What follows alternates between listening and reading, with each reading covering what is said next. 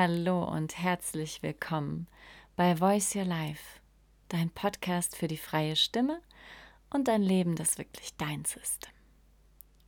Ich bin Amelie Meru und für mich gehört zur freien Stimme auch, dass wir all dem eine Stimme geben, was bisher noch eher im Schatten steht, was tabuisiert ist, schambehaftet, was so unter den Teppich gekehrt wird oder wo man sich schwer tut, mal wirklich Tacheles zu sprechen. Denn all das tabuisierte, verleugnete, verdrängte, das behindert unsere Freiheit. Wenn wir dem wieder Stimme geben, dann kann all die Energie, die darin gebunden ist, frei werden. Und das Thema, was mich dazu bewogen hat, heute diese Folge aufzunehmen und eben diese Schattenfunk-Reihe auch zu starten, sind psychische Störungen in der spirituellen Szene. Immer noch sehr tabuisiert in unserer Gesellschaft. Wenn man selbst eine psychische Störung hat, das vor anderen Menschen mitzuteilen, sich damit zu zeigen und auch wenn man bei anderen das sieht, ist oftmals eine Hilflosigkeit. Wie gehen wir damit um? Wie gehe ich damit um? Und diese Frage kam zu mir ähm, von einer Freundin, die eben auch mit Menschen arbeitet, die sich auf dem spirituellen Weg befinden und da oftmals mit einer Hilflosigkeit konfrontiert ist, einzuschätzen, bei wem kann es jetzt wirklich helfen und wer bräuchte eher eine Psychotherapie. Und ich fühle mich gerufen, was zu dem Thema zu sagen, weil ich, ähm, bevor es bei mir so richtig losging mit dem Weg der Stimme, meinem Seelenweg, habe ich Psychologie studiert und habe mich also jahrelang mit psychischen Störungen beschäftigt. Ich muss noch ein, eine Sache vorneweg sagen. Ich komme aus dem Saarland und wir können das CH einfach nicht aussprechen. es klingt alles wie SCH. Also wenn ich psychisch sage, dann liegt es an meiner Herkunft. Und ich bringe das hiermit in den Kontakt und erlaube es mir, dieses Wort so auszusprechen, wie es eben aus mir rauskommt. Also, ich habe Psychologie studiert und mich viel mit der Psychopathologie beschäftigt und dem menschlichen Bewusstsein eben auch in seinen extremen Formen mich hat das total fasziniert. Und ich habe eben auch viele Menschen dann live im Kontakt erlebt. Auch bei Praktika in der Psychiatrie und in verschiedenen Kontexten im Studium, ähm, die eine Psychostörung haben oder hatten. Und ja, dieses ganze System, Psychotherapie, Psychologie, Psychopathologie, ähm, das hat mit Spiritualität nicht so viel am Hut, um es mal so zu sagen. Es ist ein wissenschaftsbasiertes, messbasiertes ähm, System. Es geht immer um Objektivität. Das heißt, wir untersuchen ein Objekt. Ich habe dann gemerkt, dass ich im Psychologiestudium keine Antworten gefunden habe auf die Fragen, die mich wirklich beschäftigt haben. Also wie funktioniert menschliches Bewusstsein? Wie funktioniert Heilung? Ähm, in Ansätzen ja, aber ich habe gespürt, da gibt es eben noch so viel mehr zu erkunden. Und ich habe eben auch an vielen menschlichen Schicksalen gesehen, ähm, wo die Psychotherapie und eben dieser wissenschaftsbasierte Weg nicht weiterkommt und wo Menschen nicht geholfen werden kann, weil eben andere Dimensionen der Heilung nicht mit einbezogen werden. Das hat in mir immer wieder einen großen Schmerz auch ausgelöst. Und ja, in Folge dann meines eigenen Weges, auch meines Heilweges, ähm, habe ich viele andere Formen kennengelernt und viele andere Perspektiven bekommen auf diese psychischen Störungen, in Anführungszeichen, wie es eben genannt wird. Und ich finde es so wichtig, da eine Brücke zu schlagen und diese Welten zu verbinden. Ähm, um einfach eine ganzheitliche Heilung zu ermöglichen. Und diese Podcast-Folge, die ist wichtig für dich, wenn du dich selbst auf einem spirituellen Weg befindest, weil du vermutlich deinen Einstieg in die Spiritualität über eine psychische Störung hattest. Es muss nicht sein, aber es kann sehr gut sein. Es passiert sehr häufig so.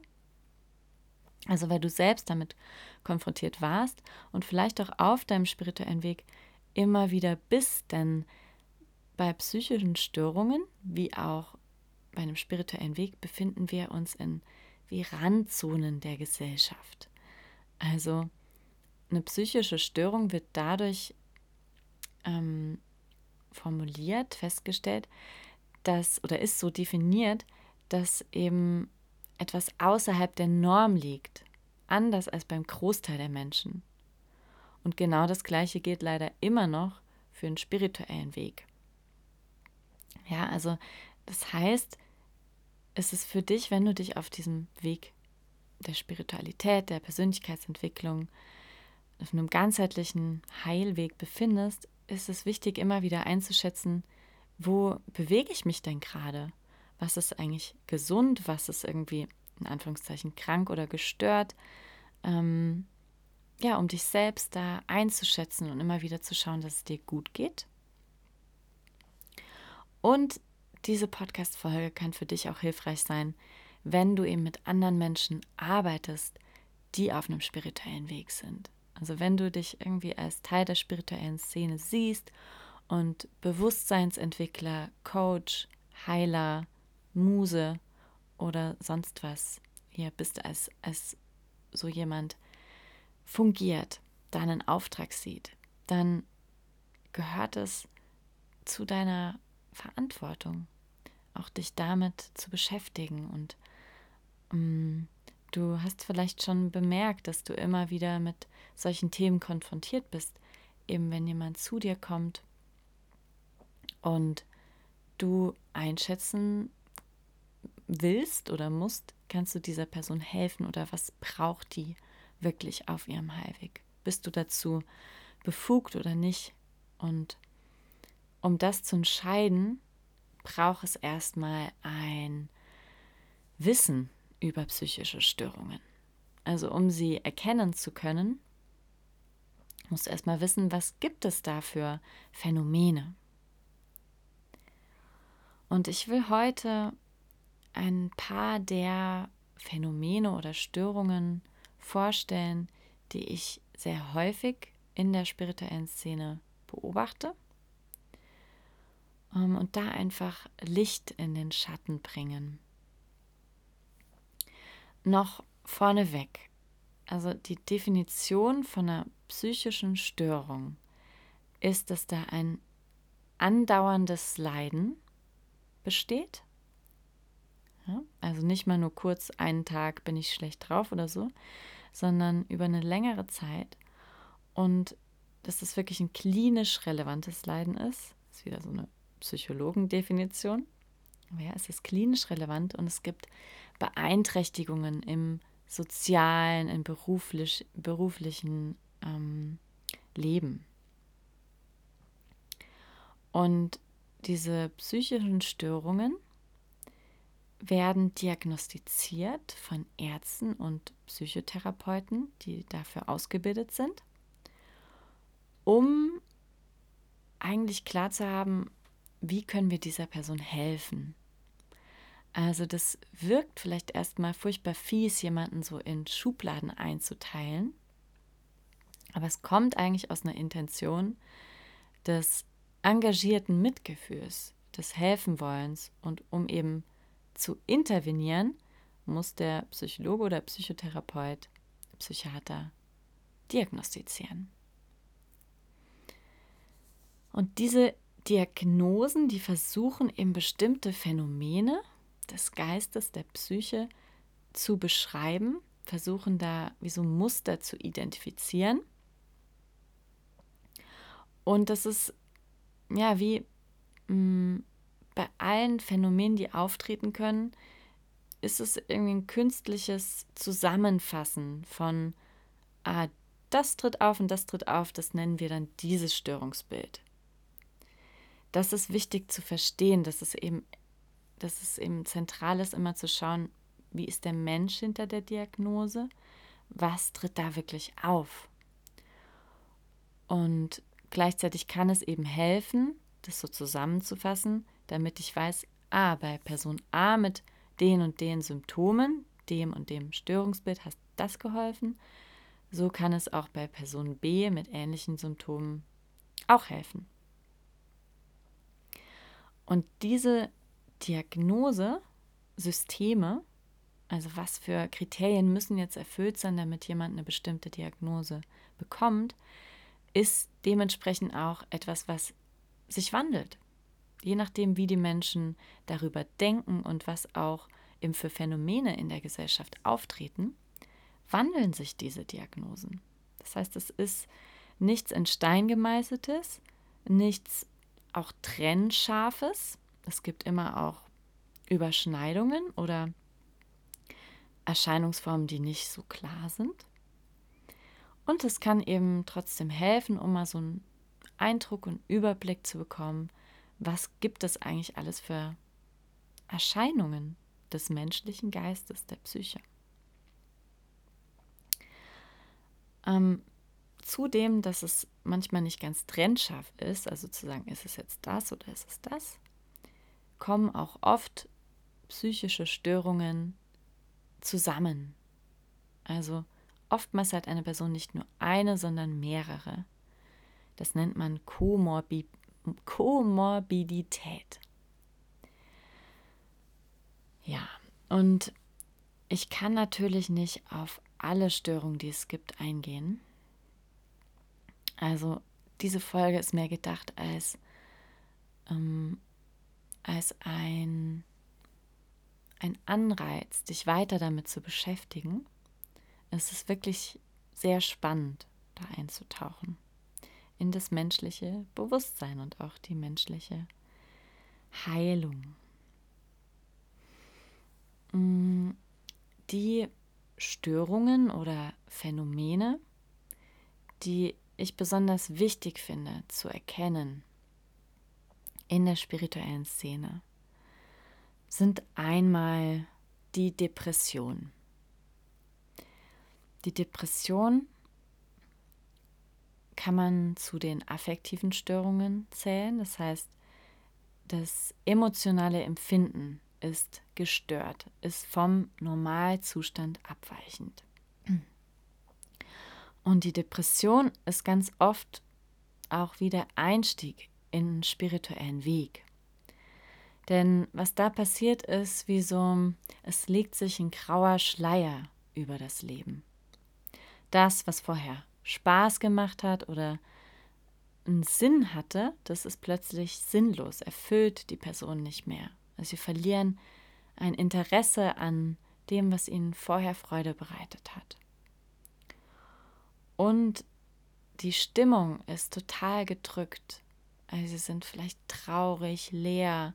Also die Mundwinkel sind nach unten gezogen, der Blick geht eher zum Boden, wenn überhaupt geöffnet. Es ist so ein nach innen kehren auch, was passiert auch körperlich in der Haltung. Und Depression ist auch verbunden mit einer Antriebslosigkeit, einer Müdigkeit. Man kommt irgendwie nicht hoch, man kommt nicht in die Gänge.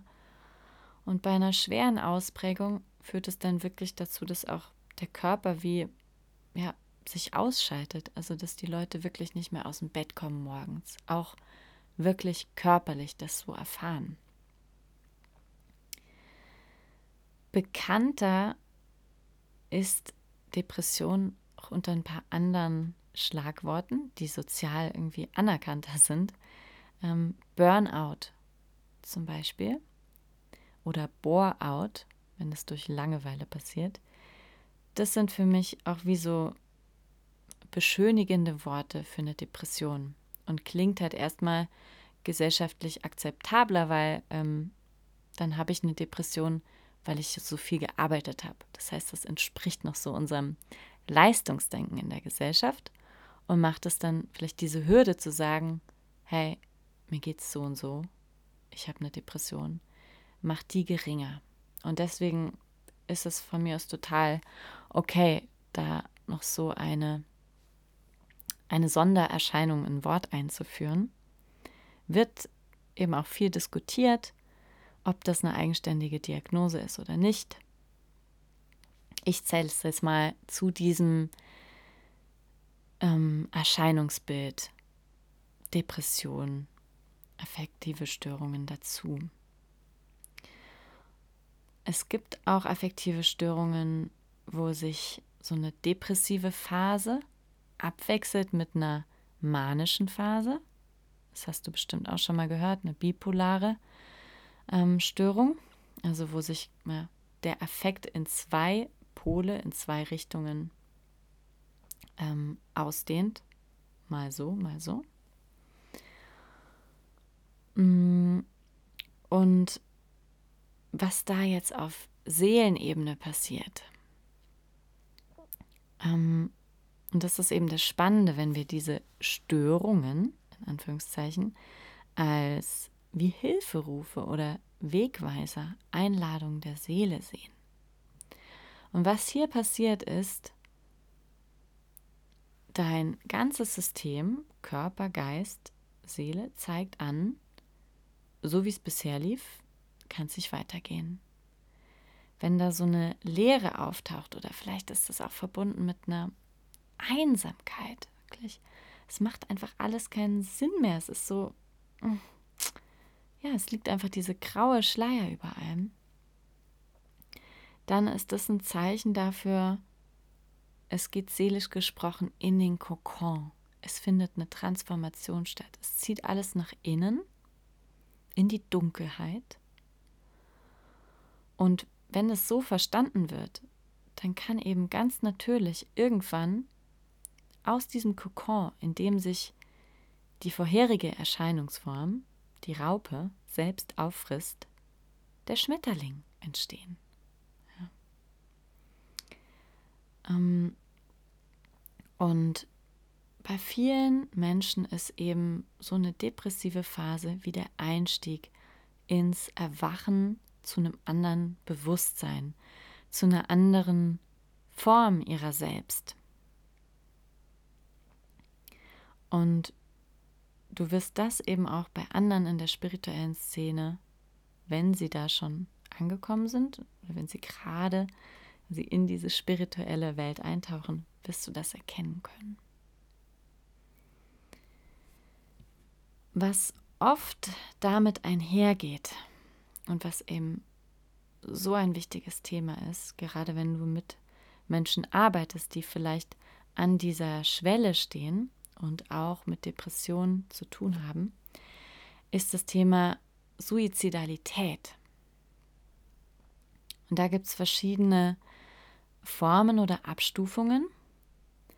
Und ich bin mir ziemlich sicher, ich würde behaupten, dass jeder Mensch, der auf einem spirituellen Weg sich befindet, zumindest die Suizidgedanken kennt.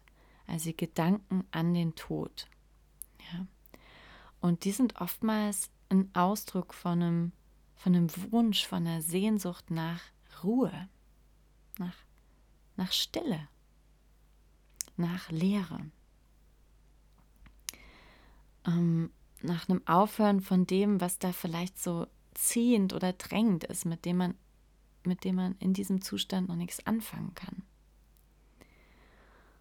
Und ja, wenn eben diese Gedanken an den Tod, Suizidgedanken, keinen geeigneten Rahmen finden, dann kann sich das weiter spinnen in wirkliche Absichten, die dann immer konkreter werden können also wenn sich jemand zum Beispiel damit beschäftigt, wie könnte er sein Leben beenden, und bis hin zu einem Suizidversuch oder sogar einem Suizid.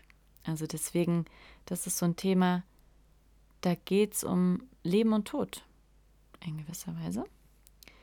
Ähm, und es ist deshalb sehr wichtig, das sehr ernst zu nehmen.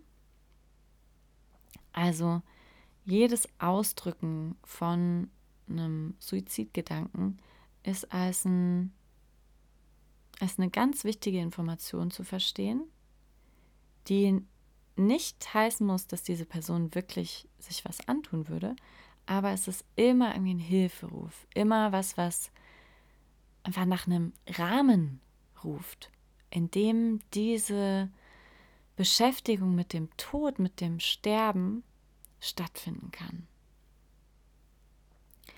Und da unterscheiden sich jetzt eben, ähm, ich sag mal, die psychologische, psychotherapeutische Sicht und die seelische ähm, sehr stark oder können sich sehr stark unterscheiden.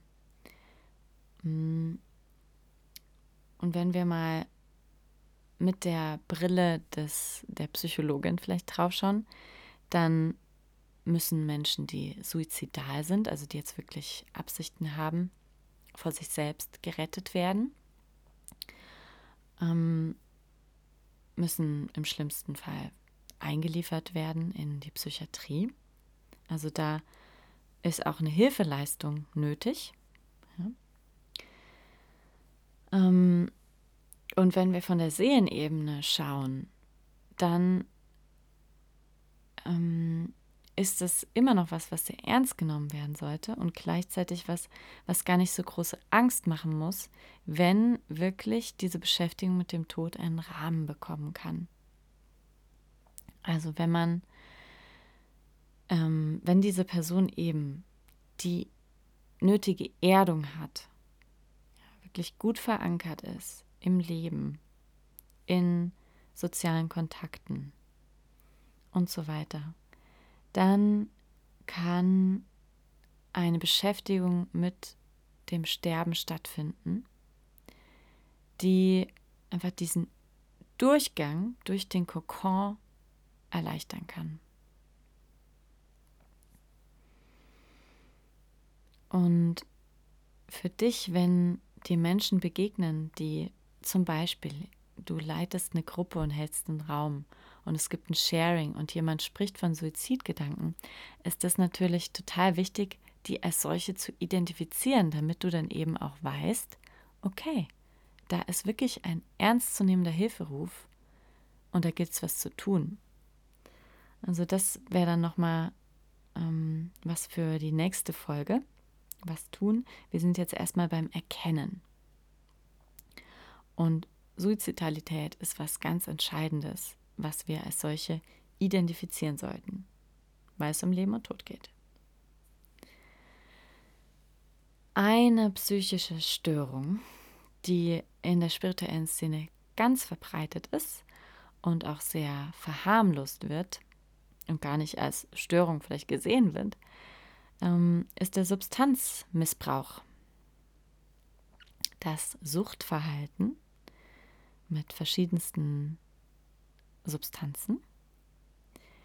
Ähm, ich bin darüber persönlich immer wieder ja, schockiert, weil es so oft in diesen spirituellen Kreisen so normal ist, dass gekifft wird.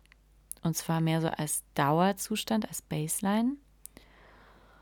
Und ich habe eben einige Menschen erlebt in der Psychiatrie, die durch das ähm, zum Beispiel Rauchen von Gras eine psychotische Störung entwickelt haben. Also, und das sind viel mehr, als man denkt. Ja? Es gibt wirklich eine große Zahl von Menschen, denen das nicht gut tut. Ähm, nicht nur, weil daraus psychotische Störungen, zu denen ich dann gleich noch was sage, entstehen können, sondern weil einfach diese Substanzen unser Bewusstsein verändern und oftmals auf eine Weise, die nicht heil, nicht gesund ist, die uns vielleicht auch sediert, also ähm, was von unserer Lebendigkeit nimmt. Mm, es ist nochmal ein Riesenthema für sich. Aber ich beobachte immer wieder, dass in der spirituellen Szene eine ganz große Offenheit für Substanzen oder auch Medizin, wird es ja sogar genannt, ist. Und mir fehlt da oft ein bewusster Umgang damit. Ähm, wenn ich eine Pflanze nutze, eine Substanz, die bewusstseinserweiternde Wirkung hat, dann kann das an bestimmten Stellen meines Weges sinnvoll sein. Ich will das überhaupt nicht absprechen. Für mich ist nur entscheidend, gibt es eine Wahlfreiheit und ist es ein bewusster Rahmen? Mit Wahlfreiheit meine ich, existiert da schon ein Suchtverhalten? Das heißt, wenn ich jeden Tag kiffe zum Beispiel oder jedes Wochenende bei einer Ayahuasca-Zeremonie bin, hat sich dann schon mein Körper oder auch mein Geist daran gewöhnt, diese Substanz zu mir zu nehmen und habe ich nicht mehr die innere Freiheit zu wählen, will ich das jetzt gerade oder nicht, ist es wirklich dran oder nicht. Und das Zweite, einen bewussten Rahmen, das heißt für mich auch, es gibt dann eine Erdungsphase, eine Integrationsphase. Also wenn ich einmal im Jahr eine Ayahuasca-Zeremonie jetzt als Beispiel mache, dann würde ich nicht von einer psychischen Störung reden, solange ich eben dann das, was ich da an Einsichten, Erkenntnissen und Verbindungen ähm, erfahren habe, dann wieder in mein Alltagsbewusstsein integriere solange ich all diese spirituelle Öffnung dann sie wieder auf die Erde bringe. Das ist für mich da ganz entscheidend. Und ich finde, da darf die spirituelle Szene als Kollektiv mal genau hinschauen. Wann ist eigentlich das Nutzen von Substanzen ähm, mehr einfach ein Konsum, weil ich irgendwas nicht anschauen will, weil ich denke, ähm, das ist noch nicht genug oder sonst was und wann ist es wirklich, wirklich dran und mit der Seele verbunden. Und ich wünsche mir da auch mehr Dialog, mehr Gespräch darüber, was kann schiefgehen. Denn wie wir auch wissen, sind schon einige Menschen auf solchen Trips auch hängen geblieben oder sie schweben die ganze Zeit in einer Sphäre von spiritueller Öffnung und Verbundenheit, aber sie sind eigentlich die ganze Zeit voll drauf. Und mich macht das so traurig oft, weil unser Bewusstsein ist natürlicherweise schon so ausgelegt, dass wir Ekstase, dass wir tiefste Verbindung mit, mit allem spüren können ganz ohne Substanzabusus. Und ich wünsche mir, dass dazu jeder Mensch Zugang findet und dass dann die Pflanzenmedizin wirklich als solche im, ich sag mal, Notfall oder wenn wir wirklich merken, wir kommen da jetzt seit Ewigkeiten nicht weiter ähm, mit unseren Mustern oder was auch immer auftaucht, dass es wirklich nur dann als Medizin wirkt und wir ansonsten so glücksdurchströmt und erfüllt sind mit dem, was unser Bewusstsein uns schon alles schenkt an Möglichkeiten und Erfahrungen. Ja, und dass wir merken, dass ähm, da eine psychische Störung vorliegt, wenn wirklich dieser Kontrollverlust stattgefunden hat, diese Wahlfreiheit, Wahlfreiheit, von der ich gesprochen habe, wenn die nicht mehr da ist. Und wenn auch wirklich so eine Toleranz auf körperlicher Ebene oder geistiger Ebene stattgefunden hat. Das heißt, wir brauchen immer mehr, um ähnliche Zustände zu erreichen. Und auch wenn da so ein Verlangen ist oder ein, Craving, was vielleicht den Menschen dazu bringt, wirklich viel Zeit damit zu aufzuwenden, wie komme ich an die Substanz, wo kann ich sie einnehmen und so weiter.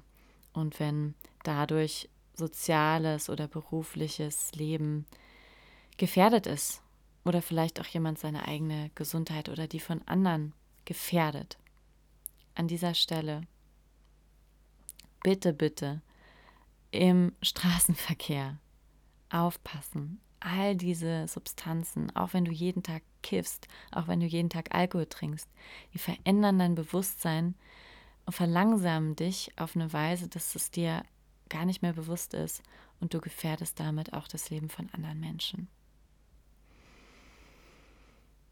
Ja, und diese spirituelle Öffnung, die eben viele durch den Gebrauch oder Missbrauch von Substanzen erfahren, die kann auch zu einer Störung führen, einer Psychose. Ähm, was dir wahrscheinlich als Begriff bekannter ist, ist die Schizophrenie. Das ist ein psychotisches Störungsbild, eine Störung. Eine Psychose ist erstmal mh, mm, diese Erscheinung an sich, die auch verursacht sein kann durch eine Stoffwechselerkrankung zum Beispiel. Oder verschiedenste organische Ursachen. Aber wenn wir uns jetzt mal die Schizophrenie als eine Erkrankung des Geistes, eine Störung des Geistes ähm, anschauen, dann passieren hier folgende Dinge. Ähm, es entwickeln sich bestimmte Positivsymptome, das heißt, es kommt was zu dem normalen Denken und Wahrnehmen. Also normal heißt wie die Norm der Menschheit es empfindet. Es kommt was hinzu, positiv, es kommt was dazu. Das heißt, Wahnvorstellungen, ganz oft paranoide Wahnvorstellungen. Ich werde verfolgt, ich werde abgehört, sowas. Halluzinationen. Ganz oft hören Menschen mit Psychosen Stimmen oder erleben auch visuelle Halluzinationen. Ähm, und Ich-Störungen Darunter versteht man zum Beispiel, dass man Gedanken eingegeben bekommt von außen, so wird es erlebt, oder auch, dass einem Gedanken gestohlen werden, aufgezwängt werden, gibt es verschiedene Formen. Und bei einer Schizophrenie gibt es auch noch sogenannte Negativsymptome, das heißt vom Normalen geht was weg. Der Affekt also unsere Emotionen werden weniger, sind gedämpft insgesamt und der Antrieb kann vermindert sein. Es gibt da ganz verschiedene Ausprägungen, ganz verschiedenen Symptomen. Ähm, und ich finde diese psychotischen Störungen super, super spannend und faszinierend, weil du hast jetzt vielleicht auch schon gemerkt, das ist so eine Gratwanderung, teilweise mit schamanischen oder medialen Fähigkeiten, ja? Hier, Stimmen hören, Wesen sehen. Ähm, da bewegen wir uns wirklich in einem ganz, ganz kritischen Randbereich. Und da eins von anderen zu unterscheiden, das ist wirklich eine hohe Kunst. Und mir fällt dazu ein, dass die Anna Katharina, die Stimmschamanin, die ich ähm, vor zwei Wochen getroffen habe, eine kleine Geschichte erzählt habe, hat ähm, von einem Inuit-Schamanen, der sie in Deutschland, glaube ich, besucht hat. Und aus irgendeinem Grund waren die in der Psychiatrie zu Besuch.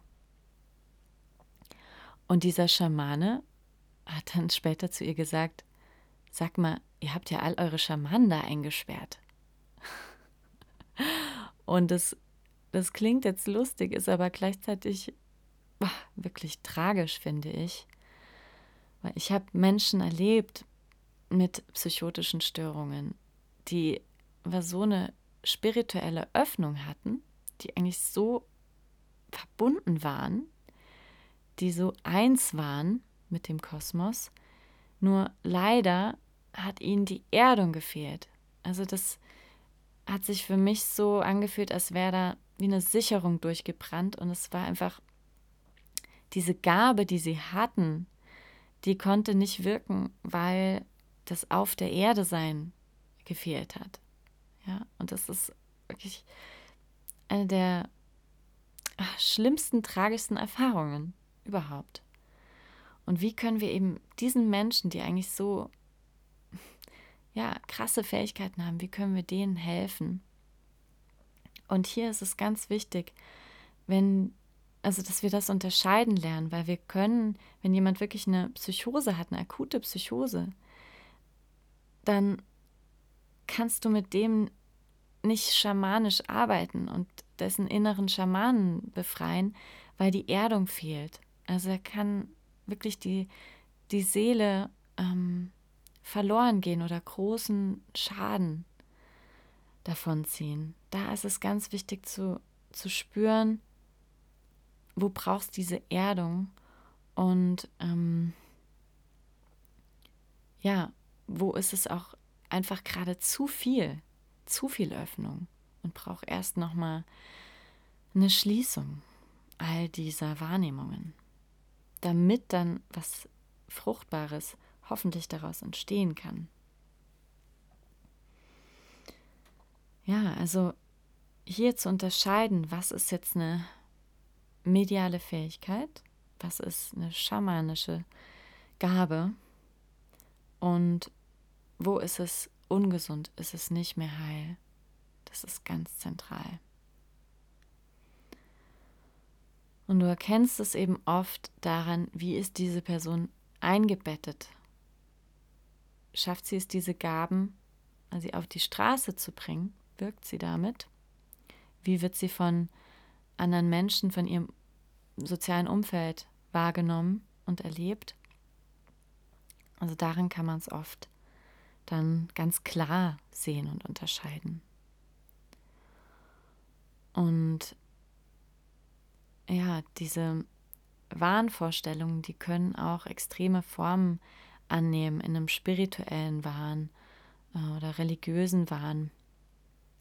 Und das ist dann wirklich nicht mehr lustig. Ähm, ja, ganz wichtig da zu unterscheiden und Bescheid zu wissen.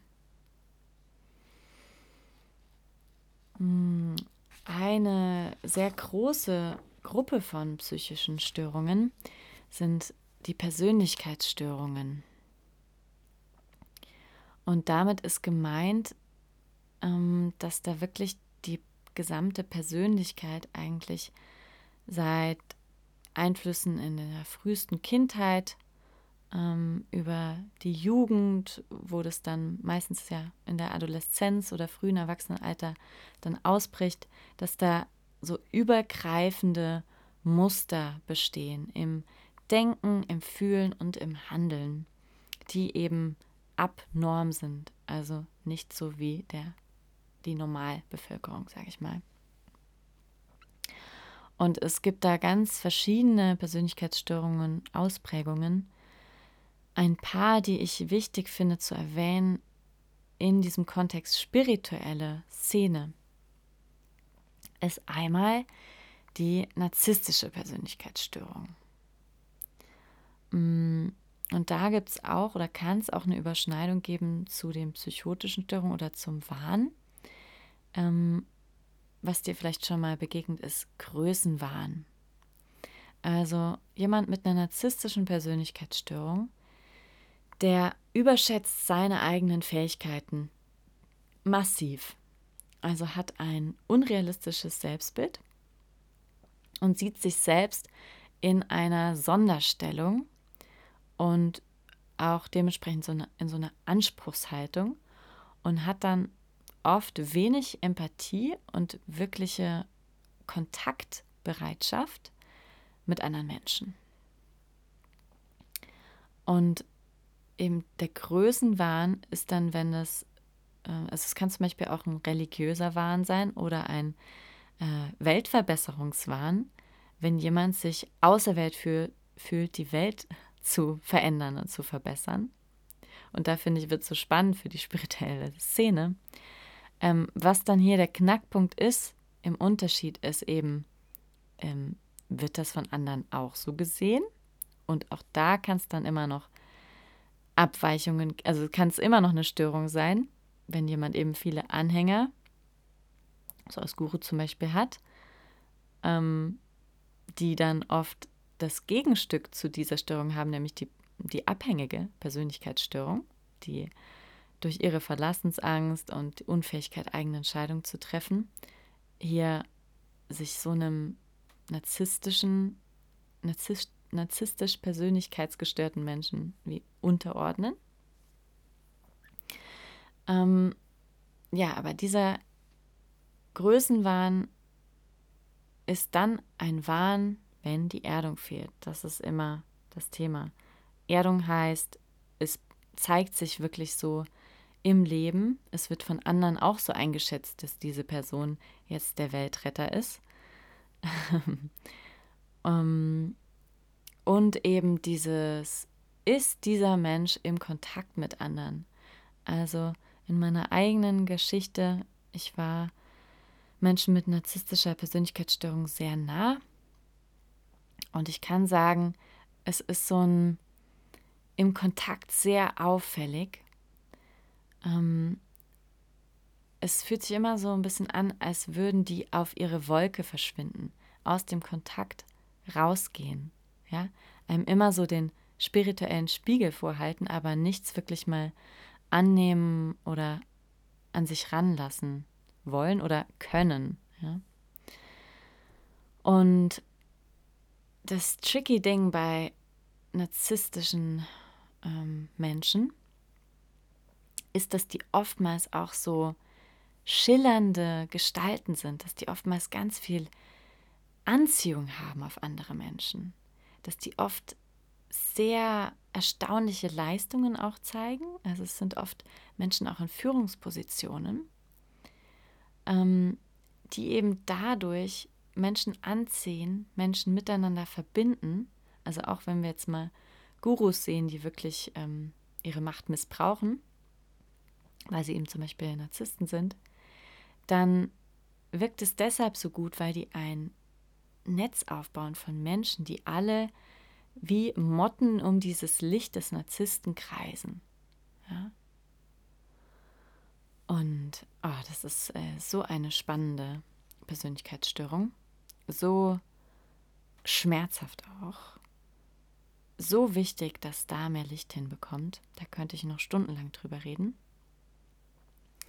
Aber ja, wir hatten schon die abhängige oder dependente Persönlichkeitsstörung als ähm, gewisserweise Partner zur narzisstischen Persönlichkeitsstörung, die sich eben durch zum Beispiel eine große Verlassensangst und so eine Uneigenständigkeit zeigt, die sich eher unterordnet, all ihre Meinungen, Bedürfnisse und sonst was ähm, abspricht, um, um ja nicht allein zu sein und nicht eigenständig handeln zu müssen. Und ähm, dann gibt es noch die histrionische Persönlichkeitsstörung. Ähm, das könnte man so umschreiben als Drama Queen, ja.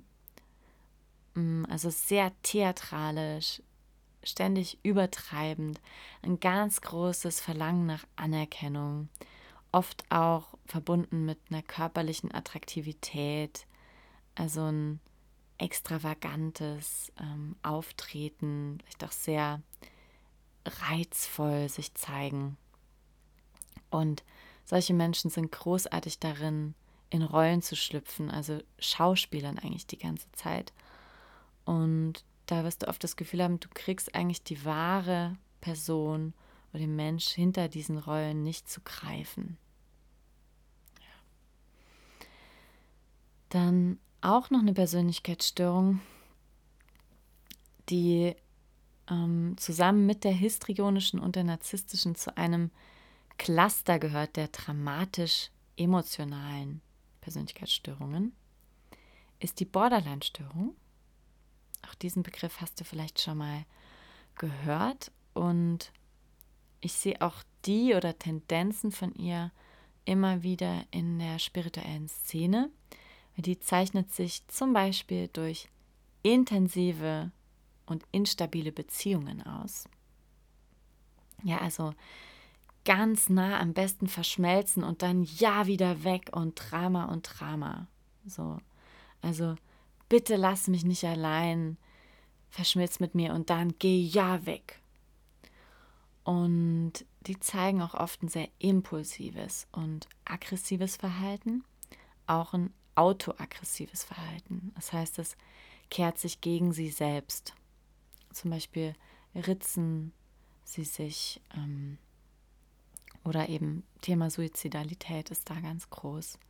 Also wirklich eine, ähm, ja, eine Persönlichkeitsstörung, die auch sehr viele Facetten hat, wo auch viel diskutiert wird, was es da für Unterformen gibt. Und ähm, das Spannende ist ja bei all diesen Persönlichkeitsstörungen, dass wir Anteile von uns in all ihnen wiederfinden können. Also wir alle haben ähm, zumindest kleinste, kleinste Nuancen, Tendenzen von solchen Verhaltensmustern oder Persönlichkeitsanteilen in uns. Und wenn ich eben davon erzähle, ging es dir vielleicht auch so, dass du gedacht hast, uh, ah, bin ich das irgendwie, hm, ah, habe ich davon ein bisschen was? Und gerade vielleicht, wenn wir uns mit Archetypen beschäftigen und bewusst auch mal in sowas reingehen, ja, wie jetzt hier die Drama Queen oder so. Und da ist ganz wichtig zu sagen, also die Störung besteht eben darin, dass es keine Wahlfreiheit gibt und dass ein lang andauerndes Muster ist, was eben alle Ebenen unseres Wesens durchdringt. Und das ist eben deutlich zu unterscheiden von so Nuancen oder Tendenzen. Ja, und dann gibt es noch eine Störungsgruppe von Trauma und auch dissoziativen Symptomen oder Störungen.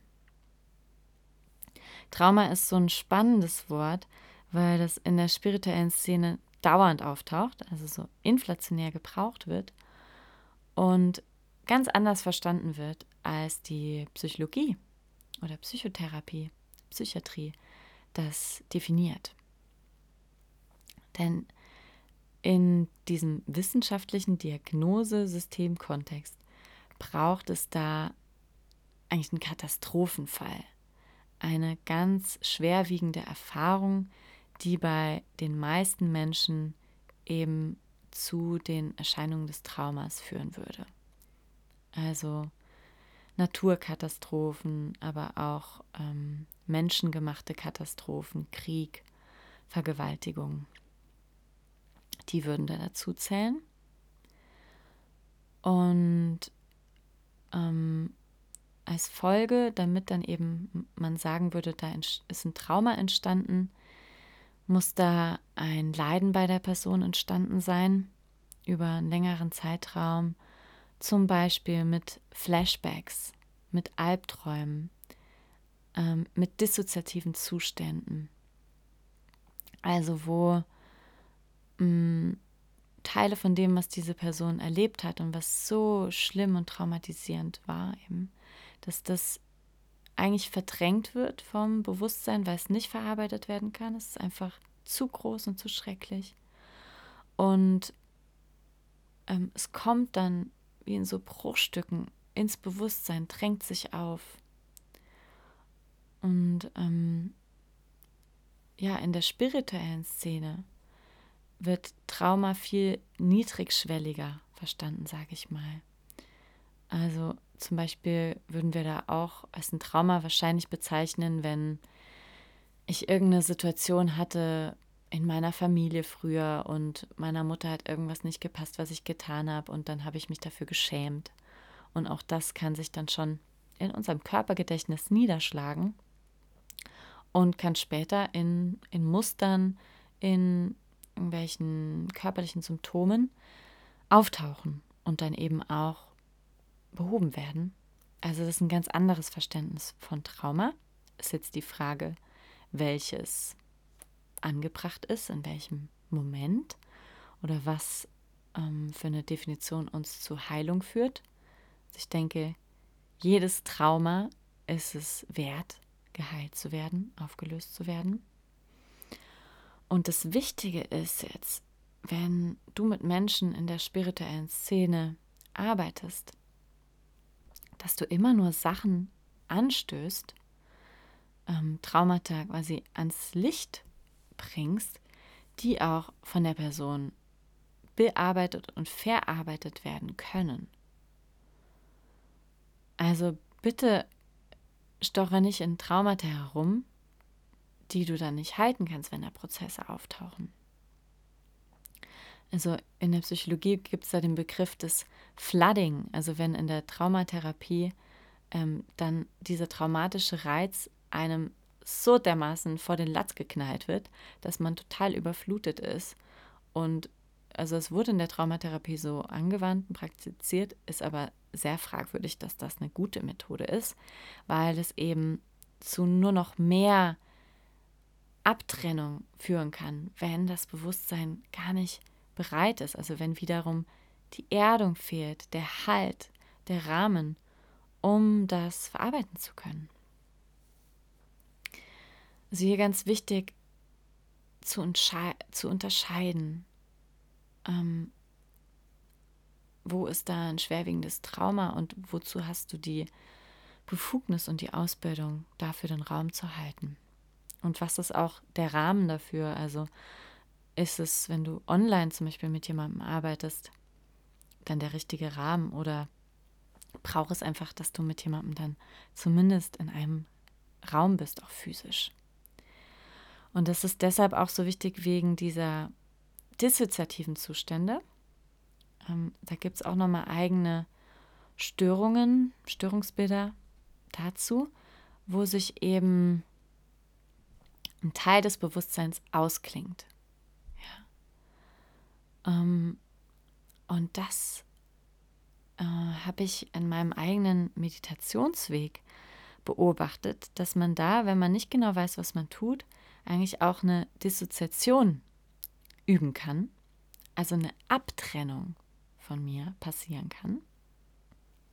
Also zum Beispiel, wenn ich übe, meinen Körper einfach wahrzunehmen, meine Gedanken und ich bin nicht mein Geist, ich bin nicht meine Gedanken und so weiter, kann das bis zu einem gewissen Punkt hilfreich sein. Es kann aber eben auch, wenn wir keinen geeigneten Rahmen haben oder einen Lehrer, jemand, der da schon weiter fortgeschritten ist auf diesem Weg, der uns da anleitet oder den wir immer wieder fragen können, kann eben dazu führen, dass ich mich immer mehr von mir entferne und, ähm, und dann wie auf meiner spirituellen Wolke schwebe oder in meiner Höhle sitze, in der all diese Gedanken und so weiter nichts mehr mit mir zu tun haben. Aber ich bin halt auch nicht im Kontakt mit der Welt. Ja. Also auch da so gut, so wichtig, genau hinzuschauen, was ist was. Was ist noch heil? Was ist geerdet? Was ist im Kontakt? Und was ist nicht mehr heil? Wo ist eine psychische Störung oder ein Symptom davon da? Wow, das war eine ganz schöne Reise durch verschiedenste psychische Störungen und wie ich sie sehe, wie ich sie auch aus Sicht der Seele und aus einer ganzheitlichen Sicht betrachte. Und schreib mir gerne, was du für Fragen hast. Dann kann ich gerne nochmal eine Folge aufnehmen und das vertiefen. Ich werde auf jeden Fall nochmal eine Folge dazu machen. Okay, und was mache ich jetzt, wenn ich erkenne, da kommt ein Mensch zu mir und der bräuchte eigentlich eine Psychotherapie. Wie kann ich das ansprechen und so weiter? Das werde ich gern nochmal genauer unter die Lupe nehmen. Und jetzt lass uns mal einen Moment innehalten. Hm. All diese Informationen, diese Dichte von Informationen mal für einen Moment sacken lassen. Ah.